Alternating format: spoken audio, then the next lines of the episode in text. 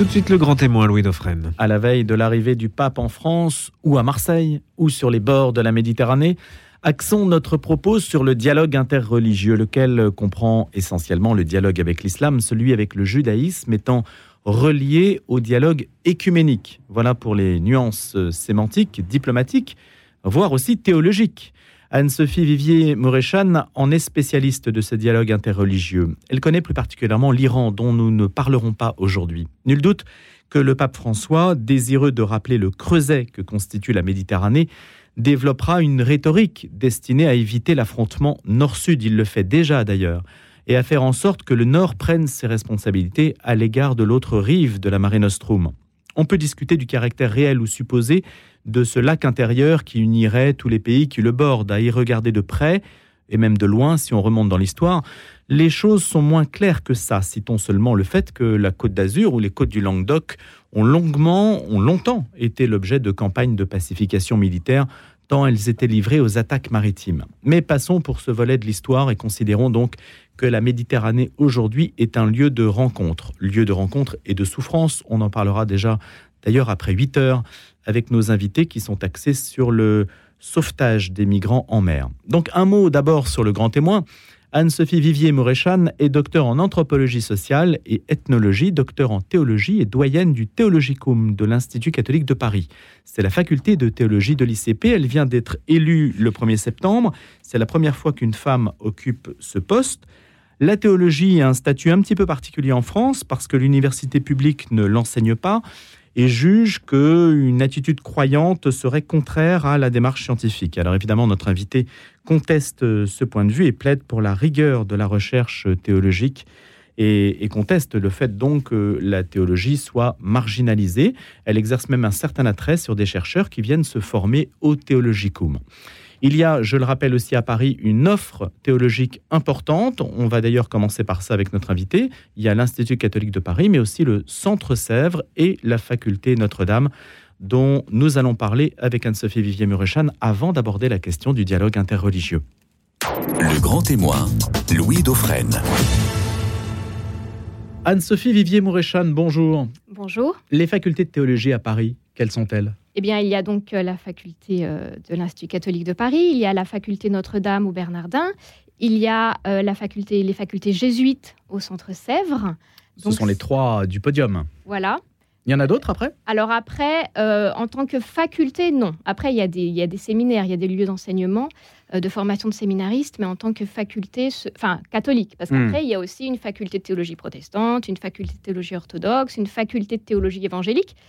Donc la place parisienne est très riche en termes de facultés de théologie, mais il y a donc surtout ces trois euh, facultés de théologie catholiques. Le discours sur l'Église dans les médias est surtout l'apanage des sciences humaines, de la sociologie, assez peu de la théologie, qu'on voit peu dans les médias. On estime que c'est un discours particulier relatif à une corporation, c'est un peu comme ça que je l'interprète.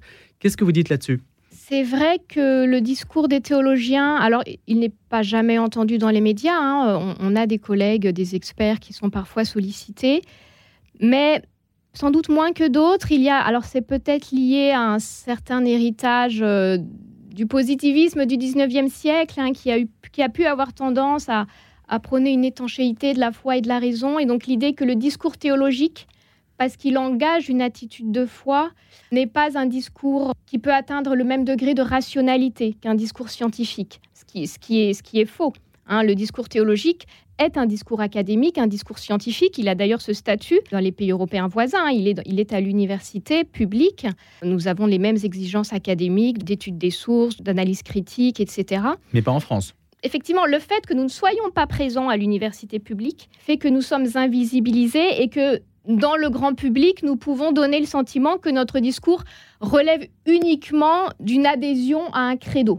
Et on ne perçoit pas forcément la dimension de rationalité de ce discours et le fait qu'il a apporté un regard euh, tout à fait critique argumenter sur les questions aujourd'hui qui se posent à notre société. Où commence la théologie par rapport à d'autres disciplines? La théologie, c'est donc l'intelligence de la foi. L'acte théologique a pu être défini dès le XIe siècle par Anselme hein, comme la foi qui cherche à comprendre. La théologie se fonde effectivement sur le dépôt de la foi, sur la révélation. Elle cherche à partir de là à comprendre ce dépôt de la foi, à l'interpréter, à comprendre comment il peut servir les hommes et le monde d'aujourd'hui. Depuis l'Antiquité, le discours de foi est entré en dialogue avec la philosophie, avec les philosophies grecques notamment. Euh, ensuite, eh bien, il y a une ouverture aux humanités, une ouverture à partir du, du 19e siècle aux sciences historiques, puis à partir du XXe siècle, alors ça s'est pas fait sans difficulté, hein, il y a eu la crise moderniste, mais une ouverture aux sciences historiques, aux sciences sociales, aux philosophies contemporaines, dans la mesure où elles permettent d'éclairer notre réflexion sur la nature humaine. Elles permettent aussi justement de se ressaisir des ressources de la tradition avec un regard critique qui permet de contextualiser ces ressources de la tradition et donc de mieux les comprendre pour aujourd'hui et de mieux les traduire dans le langage contemporain. Comment posez-vous la question? Le pape va arriver à Marseille. Comment posez-vous la question du dialogue interreligieux? Vous qui en êtes spécialiste, hein, vous êtes aussi spécialiste de l'Iran, vous êtes, je le rappelle, docteur en anthropologie sociale et ethnologie, docteur en théologie. Comment posez-vous cette question du dialogue interreligieux dans une ville comme Marseille, cosmopolite, mixte, euh, aspect sur lequel euh, le pape va sans doute insister. Oui, alors il est évident que Marseille, pour ça, était une ville symbole. Bien sûr, toutes les villes de la Méditerranée, tous les ports de la Méditerranée sont des, sont des villes ouvertes. Marseille en est une par excellence, avec sa, longue histoire de, de migrations diverses. Marseille est aussi une ville symbole par les, les, défis, les enjeux économiques et sociaux hein, qui se posent à Marseille. On en a encore eu des échos récemment avec les différents drames liés au trafic de drogue. Je crois que du, coup, ces rencontres méditerranéennes qui ont lieu à Marseille incarnent de façon particulière la façon dont le dialogue des cultures et des religions peut et doit se mettre au service d'une société plus juste, d'une société de paix, d'une société plus fraternelle, ce qui est vraiment le message du pape François. Hein, par rapport au pape Jean-Paul II, qui par exemple mettait plus l'accent sur la dimension spirituelle du dialogue interreligieux, comme d'un lieu de conversion mutuelle, comme d'un lieu où on se met à l'écoute de l'Esprit Saint, de son action dans le cœur de tous les hommes et des, autres croyants notamment. Le pape François, lui, met plus l'accent sur la façon dont le dialogue interreligieux doit être au service de la société, au service de la construction d'un monde plus humain. Et il le fait notamment à travers cette notion de fraternité, hein, euh, le fameux document sur la fraternité humaine qu'il a signé avec euh, le grand imam d'El Azhar en 2019. Et Marseille incarne bien, pour ça, est un, bon terrain pour chercher à vivre cela. N'est-ce pas une vision un peu plus horizontale qui témoigne de l'échec du dialogue théologique au niveau spirituel, dans la mesure où on ne peut pas avoir de discours commun sur Dieu, où Dieu est peut-être euh, l'impensé, l'innommé, est-ce qu'aujourd'hui on ne se rabat pas finalement sur la culture et sur l'ordre public? Alors justement, il ne faudrait pas. Je, ne crois pas que ce soit la démarche du pape François. Euh, notamment, on le voit par exemple à la fin de son encyclique sur Laudato aussi, il, euh, il met une prière d'une autre tradition religieuse pour dire qu'il y a bien sûr les richesses spirituelles sont aussi à honorer dans la rencontre de l'autre. Euh, le dialogue spirituel et théologique a toute sa place et il porte ses fruits, même si ces fruits ne sont pas éclatants, visibles, forcément mis sur la place publique. Ce sont des fruits qui se vivent dans le cœur de ceux qui font ce dialogue. D'ailleurs, je reviens sur une expression que vous avez eue. Vous avez dit nous ne, parvenons, nous ne parvenons pas à avoir un discours commun sur Dieu. Alors là, justement, c'est un peu un malentendu que nous avons souvent vis-à-vis -vis du dialogue interreligieux, enfin, que certains peuvent avoir, c'est de dire voilà, ils cherchent un terrain d'entente, ils cherchent un dialogue commun et du coup, le risque, c'est la confusion, c'est le syncrétisme. Pas du tout. De plus en plus, précisément, le dialogue interreligieux est compris comme le lieu où l'on va accueillir, respecter l'altérité d'autrui. Donc il ne s'agit pas de construire un, dialogue commun sur Dieu, il s'agit de me mettre à l'écoute de ce que l'autre vit dans sa relation à Dieu, de ce qu'il a à dire de Dieu, et de voir comment cela résonne dans ma propre foi, comment cela me mène moi à revenir à mes propres ressources, à ma propre, à la singularité de ma propre foi, et comment cela me fait grandir. Et effectivement, en même temps que nous faisons ce chemin ensemble, nous reconnaissons que nous avons quand même beaucoup de choses en partage dans les valeurs que nous portons, dans, dans le souci de, de l'humanité, dans le souci de la création. Donc ce dialogue a bien sa place. Mais il n'empêche que l'urgence, je crois, est telle aujourd'hui. L'urgence est telle sur le plan climatique, sur le plan social, quand on voit les conflits euh, géopolitiques, et c'est encore plus vrai en enfin, c'est aussi très vrai en Méditerranée, que voilà, il faut répondre à cette urgence. Et je pense que c'est dans cette visée-là que, parle le pape François. Hein. Il est conscient des urgences euh, qu'il y a à affronter tous ces défis et le dialogue interreligieux doit se mettre au service de ces urgences. Quelle manifestation concrète de ce dialogue euh, pourrait-on envisager si celui-ci donc réussissait, aboutissait, faisait son chemin? Les réalisations, elles, elles, euh, elles, se font sur le mode d'engagement qui peuvent être quasiment de nature associative. Hein alors là, c'est quelque chose qui se vit au niveau d'un dialogue œcuménique, mais qui pourrait aussi se vivre sur le plan interreligieux. C'est ce qu'on appelle le mouvement Église verte, par exemple, qui engage les paroisses euh, de différentes confessions chrétiennes à avoir une démarche écologique. Bon, bah, rien n'empêche, et ça, existe peut-être d'ailleurs au niveau local, hein, on ne connaît pas tout, d'avoir comme ça un, un, engagement associatif des croyants de différentes confessions qui s'engagent euh, au niveau de leur lieu de culte euh, à avoir une démarche écologique. Il y a bien sûr ce qui se vit aussi déjà, c'est la solidarité pour les plus pauvres vécu à travers des actions communes. Euh, nous avons euh, en région parisienne Août solidaire pendant le mois d'août des, croyants et des musulmans à partir de leur milieu associatif propre qui agissent ensemble pour apporter des colis alimentaires à, à une époque où il n'y a quasiment plus d'aide alimentaire euh, sur Paris. Enfin, voilà, mille choses existent déjà, elles sont à développer. Elles sont à développer, elles sont à faire connaître. Dans nos sociétés, mais quand on regarde les sociétés musulmanes, on s'aperçoit, si je suis un petit peu votre mécanisme de pensée, que cette logique associative ne s'applique pas forcément aux chrétiens d'Orient, par exemple, qui ont du mal à se maintenir sur leur terre d'origine, alors qu'ils ont parfois une antériorité réelle et qui subissent euh, une sorte de pression sociale les incitant à partir. Alors là, c'est encore un autre enjeu, un autre défi, et il est clair que le dialogue interreligieux, là, il est avant tout au service de la paix de la coexistence et du vivre ensemble dans ces sociétés. Et là, le dialogue interreligieux a à bâtir justement un espace de dialogue, un espace de reconnaissance mutuelle, à, à aboutir même à des décisions juridiques. Hein, euh, c'est possible ça? Il faut l'espérer. Il faut l'espérer. Il y a quand même un engagement depuis quelques années, alors pour l'instant des engagements plutôt symboliques, hein, mais d'un certain nombre de représentants musulmans, à la fois politiques et religieux, par exemple, en faveur de la notion de citoyenneté.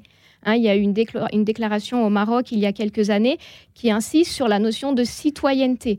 Logiquement, si ça est vraiment pris au sérieux par les pays musulmans, ça implique des conséquences juridiques sur le statut des chrétiens dans ces pays, sachant que là aussi, il ne faut pas faire un grand tout, hein, et que suivant les pays, suivant les législations, les chrétiens sont dans des situations plus ou moins faciles ou difficiles. La notion de citoyenneté est d'ailleurs très fortement défendue par les représentants des communautés chrétiennes. Tout à fait, parce que c'est la, c'est la notion qui leur permettrait de trouver leur juste place, qui n'est pas une place de communauté minoritaire, mais qui est une place de citoyens parmi les autres qui contribuent activement à construire leur pays, ce qu'ils souhaitent.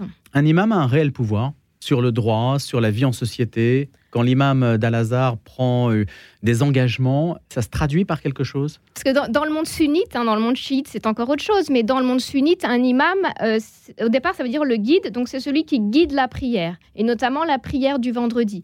Donc être imam, alors après, le, le mot courant, ça veut dire celui qui est responsable d'un lieu de culte, qui va guider la prière et qui va faire le prêche. Ensuite, pour l'imam d'Al-Azhar, donc là, cet imam-là, il a une influence sur ses fidèles, mais qui ne va pas beaucoup plus loin à partir de son discours. L'imam d'El-Azhar, c'est autre chose, parce qu'il a, il a une autorité, d'une part euh, académique, qui lui est conférée, euh, donc il va avoir un, poids, bien sûr, sur le, déroulement des études euh, de la formation théologique, et puis il a, il a, aussi une autorité politique, hein, puisqu'il est le principal représentant des musulmans auprès du gouvernement égyptien, et puis il a un rayonnement international. Alors après, encore une fois, au final, il faut bien avoir conscience que pour ce qui relève de la législation, c'est les gouvernements qui ont le dernier mot. C'est-à-dire si les, politiques le décident, la législation peut changer. Et la parole de l'imam a un poids, mais elle n'est pas suffisante à faire changer une politique. Là, ça va dépendre aussi des politiques eux-mêmes. Mais si on met à part les gouvernements et qu'on parle uniquement du gouvernement de l'islam, de la religion, qu'est-ce qui peut faire changer en fait cette religion du point de vue de son rapport à la violence, par exemple, ou de son rapport au respect des minorités? Alors là, il faut savoir que les débats existent. Hein. Les débats existent. Les débats sont houleux au sein même du monde musulman sur ces questions. Il y a des. Il faut vraiment comprendre que le monde sunnite est plutôt à comparer au monde protestant, en fait. C'est-à-dire, effectivement, il n'y a pas une autorité magistérielle qui s'impose. Donc, c'est une communauté, en fait, très éclatée, avec différents courants de pensée, différents courants théologiques. Il est vrai que, pour l'instant, ceux qui sont les chefs euh, religieux en tant que tels appartiennent pour beaucoup d'entre eux à, une vision plus conservatrice de l'islam. Mais ils sont en dialogue, ils sont en débat. Il y a aussi des religieux qui défendent des positions beaucoup plus libérales, des positions, si on pense à l'Indonésie, l'Indonésie est une démocratie. Donc l'islam a aussi fait la preuve qu'il est capable, une démocratie pluraliste, hein, qui reconnaît une diversité de religions. Donc l'islam a fait la preuve historique qu'il est capable de voir se développer des sociétés pluralistes en son sein. C'est une question de rapport de force qui se joue au sein de l'islam, entre ces différents courants, entre ces différents savants, entre ces différents religieux. Nous sommes des observateurs, mais nous pouvons agir peut-être précisément nous-mêmes en étant dans une attitude bienveillante et en cherchant à soutenir les discours qui sont en faveur d'une vision pluraliste de la société au sein de l'islam. Anne-Sophie Vivier-Moréchan, les autres axes de discussion théologique possibles, outre le dialogue interreligieux, qui sont des axes de recherche, hein, à l'ICP en particulier, la crise écologique, les débats éthiques et puis l'actualité ecclésiale. Ce sont trois volets. Vous pouvez juste dire un mot sur chacun de ces points? Ce que je peux dire, c'est que ce sont effectivement des questions qui s'imposent à nous au sein de la faculté. Et, là, moi, je ne suis pas spécialiste de tous les sujets, mais avec nos collègues, euh, nous y réfléchissons, chacun selon nos compétences propres. Sur la question éthique, eh bien, ça fait un certain temps que mes collègues spécialistes de théologie morale et de théologie spirituelle euh, se sont notamment emparés de la question de l'accompagnement des malades, de l'accompagnement de la fin de vie, du discernement qu'il faut opérer dans ces situations extrêmement complexes et difficiles. Hein, et cela a abouti notamment à la création il y a un an d'un DU éthique, soins et santé dans un monde complexe qui cherche précisément à outiller les soignants sur ces questions de fin de vie et à, les aider à, former euh, leur discernement s'engage aussi, alors là c'est une réflexion qui est toute nouvelle, une recherche toute nouvelle euh, dans laquelle s'engagent mes collègues sur la question du genre, sur la question des identités sexuelles, là aussi dans une perspective de discernement et d'accompagnement. Hein, c'est-à-dire il s'agit d'accueillir, de comprendre ce qui se vit, ce qui est en train de se développer au sein de notre société, ce que vivent les personnes et il s'agit à partir des ressources, et c'est là ce que peut apporter la théologie, à partir des ressources de la foi chrétienne, de la tradition chrétienne, de la doctrine, aider ces personnes à vivre un chemin de croissance au milieu des, souffrances hein, aussi qu'elles ont à traverser. Donc ça, c'est pour les questions éthiques. Et l'Église? Alors pour les questions ecclésiales, eh bien elles sont diverses, mais évidemment c'est tout ce qui touche aujourd'hui à la crise de l'Église et à la façon dont l'Église peut sortir, chercher un chemin d'issue à, cette crise. Euh, il y a la crise des abus, bien sûr, qui nous concerne tous comme membres de l'Église, mais qui nous interpelle aussi comme théologiens. Euh, nous avons un collègue, hein, Joël Molinario, qui a été membre euh, de la SIAZ et qui, est donc particulièrement expert sur ces questions, qui a dirigé notamment la, commission théologique de la SIAZ, hein. c'est-à-dire comment est-ce que justement euh, ces questions d'abus, en fait, interrogent notre théologie et comment est-ce que notre théologie est en partie responsable de ces questions d'abus. Hein. il y a toute une réflexion autour de la notion d'obéissance, l'articulation entre obéissance et liberté intérieure. Il y a la question comment est-ce que la la pratique de certains sacrements, comme la confession, ont pu mener à des questions d'abus. Il y a des réflexions de nature ecclésiologique hein, sur euh, aussi un juste rapport entre les clercs et laïcs, le statut du prêtre, etc. Toutes ces questions sont travaillées et là aussi ont donné lieu à une formation, hein, le DU Abus et Bientraitance, qui cherche à accompagner les personnes qui euh, ont elles-mêmes à accompagner les victimes ou à chercher à prévenir ces affaires d'abus à l'avenir. Et puis il y a aussi du coup, bien sûr, quelque part en miroir de cette crise de l'Église, il y a toute la réflexion lancée par le pape François autour de la synodalité, avec l'idée que plus nous entrerons dans une culture synodale, eh bien plus quelque part nous serons protégés de cette culture de l'abus. Pour moi, il faut aussi que nous nous emparions de cette question dans la, dans la façon même dont nous allons enseigner la théologie. C'est ce que demande d'ailleurs euh, l'Instrumentum Laboris prochain synode, hein, c'est comment est-ce que la formation en théologie peut aider à entrer dans une culture synodale. Et là, je crois que justement, à l'Institut catholique de Paris, nous avons cette chance d'avoir un public extrêmement diversifié. Et ça déjà, rien que ça, quelque part, ça nous fait entrer dans cette culture synodale, hein, parce que nous, nous sommes dans une position d'échange et de collaboration. Dernière question, Anne-Sophie Vivier-Moréchan. À quoi voyez-vous que la théologie aujourd'hui est reconnue par d'autres disciplines, par le monde laïque, qu'elle marque des points en quelque sorte et que tout ce que vous avez énoncé est en quelque sorte reconnu comme crédible et digne d'intérêt? Alors, il faut reconnaître que nous avons des collaborations. Hein. J'ai été peut-être euh, un peu dur sur la façon, sur le regard qu'on portait sur la théologie. Au niveau de nos collègues universitaires, nous avons des collègues universitaires qui sont heureux de venir chez nous, qui sont heureux d'intervenir parmi nous. Nous avons des collaborations au niveau du doctorat avec certaines universités publiques. Donc, il y a une reconnaissance de, voilà, au, niveau de l'université, du discours théologique. Après, dans l'espace public, c'est il y a sans doute encore, un, encore une fois un progrès à faire. Mais ce que je trouve intéressant, c'est que par le biais de l'islam, il y a une reconnaissance de l'importance de la théologie qui est en train de se faire. Par le biais de l'islam et des questions posées par l'islam à la laïcité française, etc., on voit bien comment, depuis quelques années, l'État français a cherché à revaloriser les études de l'islamologie en tant que telle, de la théologie islamique, a créé un institut français d'islamologie pour revaloriser la théologie islamique. Et donc, étonnamment peut-être, cette revalorisation du discours théologique comme un acteur de la société, eh bien, elle, j'espère qu'elle puisse faire ricochet pour la prise en compte aussi, et je vois bien aussi que ça se joue euh, de, la crédibilité, de l'importance du discours théologique également chrétien pour la construction de notre société. L'Institut catholique de Paris s'était vu confier la formation des imams?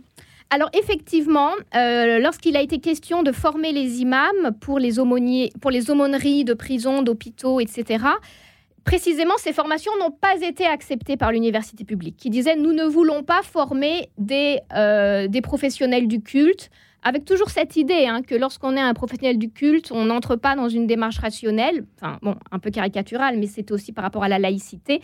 Hein, l'idée, nous ne formons pas des gens qui sont dans une démarche croyante. Et du coup, l'Institut catholique, lui, a accepté et a donc ouvert le premier DU, qui ensuite, lorsque le DU, le DU est devenu obligatoire, du coup, les autres universités s'en sont ont aussi fini par développer des DU, mais nous, avions, nous avons été pionniers et donc effectivement depuis cette époque, nous formons des aumôniers musulmans, catholiques ou autres, à la fois à la laïcité, à comprendre la laïcité française, à s'y inscrire de façon ajustée et nous apportons une plus-value qui est précisément la prise en compte aussi de la dimension spirituelle et de l'accompagnement spirituel des personnes. Merci Anne-Sophie Vivier-Moréchan. C'est sur ces mots qu'on va conclure donc notre entretien ce matin. Je rappelle que vous êtes docteur en anthropologie sociale et ethnologie, doyenne de la faculté de théologie de l'Institut catholique de Paris, connu sous le nom de Théologicum. Et vous êtes aussi docteur en théologie. Il y a des aspects d'ailleurs qu'on n'a pas forcément abordés. Le statut de la théologie en régime concordataire, à Strasbourg en particulier. On sait que euh, cette région sert aussi de laboratoire euh, d'échange aussi des idées entre les confessions chrétiennes et puis avec les autres religions. Je rappelle aussi que vous êtes spécialiste du dialogue interreligieux, du dialogue donc avec les musulmans plus particulièrement. Vous êtes spécialiste de l'Iran et que le dialogue écuménique concerne plus particulièrement le, le, dialogue avec le judaïsme et au sein des confessions chrétiennes. Voilà pour les précisions et puis on regardera évidemment attentivement ce que dira le pape François au sujet de ce dialogue interreligieux. On va continuer dans cette actualité-là dans quelques instants. On parlera des migrations qui seront au cœur de la visite du pape François qui arrive demain à Marseille avec deux invités spécialistes de la question qui viennent en aide à ces migrants qui franchissent la Méditerranée. Ils seront avec nous après les infos, de Simon Tatrou.